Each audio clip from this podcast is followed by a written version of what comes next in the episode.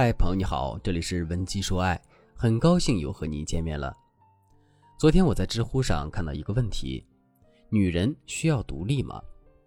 下面的回答清一色的都是女人需要，而且必须独立。但现实生活中，真正独立的女人又有几个呢？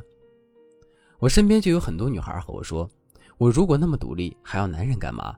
我如果不事事都依赖他，那我和他在一起是为了什么呢？”而他们。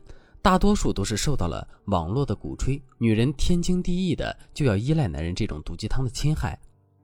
我看过所有的女性情感毒鸡汤，都有一个特征，那就是告诉女人你什么也不用付出，你就能得到你想要的。但这可能吗？答案显然是否定的。两个人感情的结合是为了得到更高层面的精神与物质的回馈，而不是傻傻的为一个什么也不做的人付出。对于女人来说，独立这件事尤为重要，特别是经济独立。我接受过很多全职妈妈的咨询，她们在有了家庭或者有了依靠之后，就会失去斗志，放弃工作，一心想要做一个幸福的全职太太。可现实是怎么样的呢？大部分全职妈妈在家庭中的地位很低，她与她的丈夫之间的关系也不能平等，她们每天被各种家务所淹没，对于家中大小事务也只有发言权，没有决定权。甚至还因为没有收入来源，不得不看男人的脸色行事。让人害怕的是，全职妈妈们伤害的不只是自己，还有可能影响下一代的教育。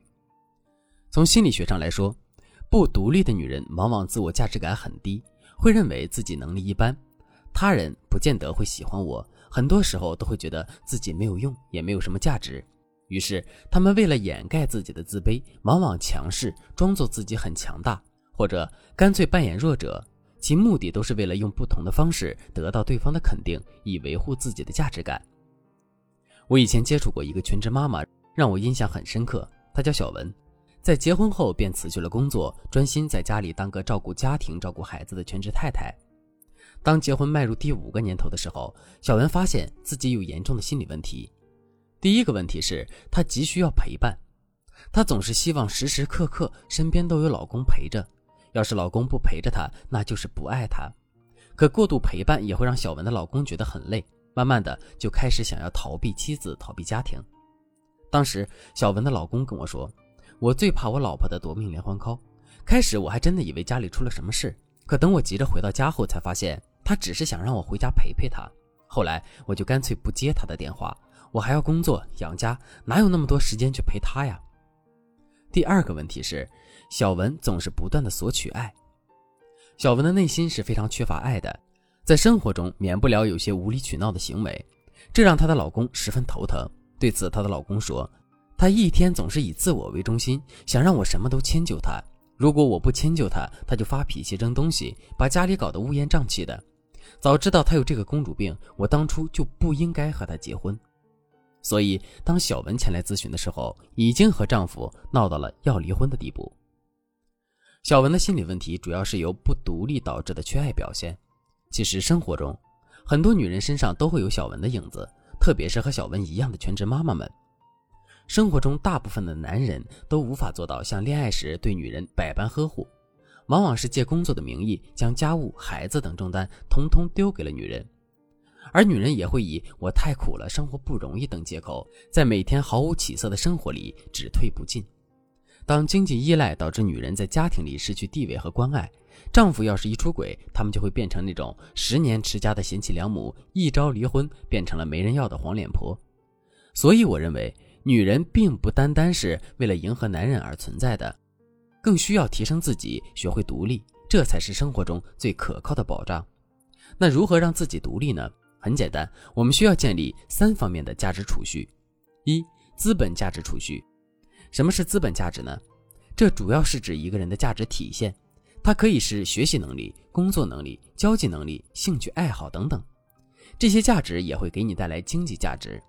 如果你觉得生活中自己没有独立生存的技能，你可以选择一个自己想学习的或者感兴趣的方向，从现在开始学习和提升。主要通过三个步骤去完成。第一步，首先让自己放松。第二步，选择一个自己想要学习的内容或者发展的兴趣，制定一个详细可实施的学习计划，并请朋友一起监督进行。第三步，在一定时间内完成一个学习循环，也就是学习到新知识后进行反思，并在生活中不断实践，让自己发生改变。女人独立并不一定是经济独立，因为在婚姻中免不了会有很多家庭共同的支出。当你不断累积生活的技能，其实也是在变相积累财富。哪怕你身无分文、无人可依，你也不会担心自己无法生存。而这些带有价值的技能，正是你自信的源泉。二，情感价值储蓄。人是活在关系中的，关系对于价值感的提升来说尤为重要。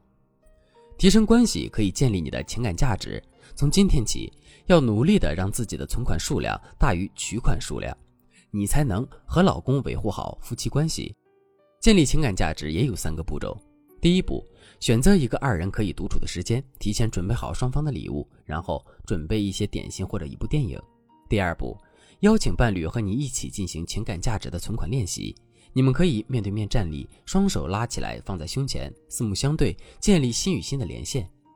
先由你列举出三个你最欣赏对方的优点和对方最近让你感动的一件事。然后再由伴侣来列举三个欣赏你的地方和你最近让他感动的一件事。第三步，交换礼物，共享独处时光。建立情感价值的操作方法其实还有很多。如果你想对此有更多的学习，可以添加微信文姬零五五，文姬的全拼零五五，来获取导师的针对性指导。当你不断的在情感账户里存款时，你不仅会得到老公主动回馈的情感价值，你还会因为自己内心越来越富有而快乐幸福。相信我，快乐的人总是更容易拥有亲密健康的夫妻关系。三、思想价值储蓄。一个人想独立，最根本的就是要思想独立。只要当你意识到自己是独立的，你才不会总是想依赖男人，被男人牵着鼻子走，不随波逐流。不为了求得认同感而失去自我，就是一个女人最有魅力的地方。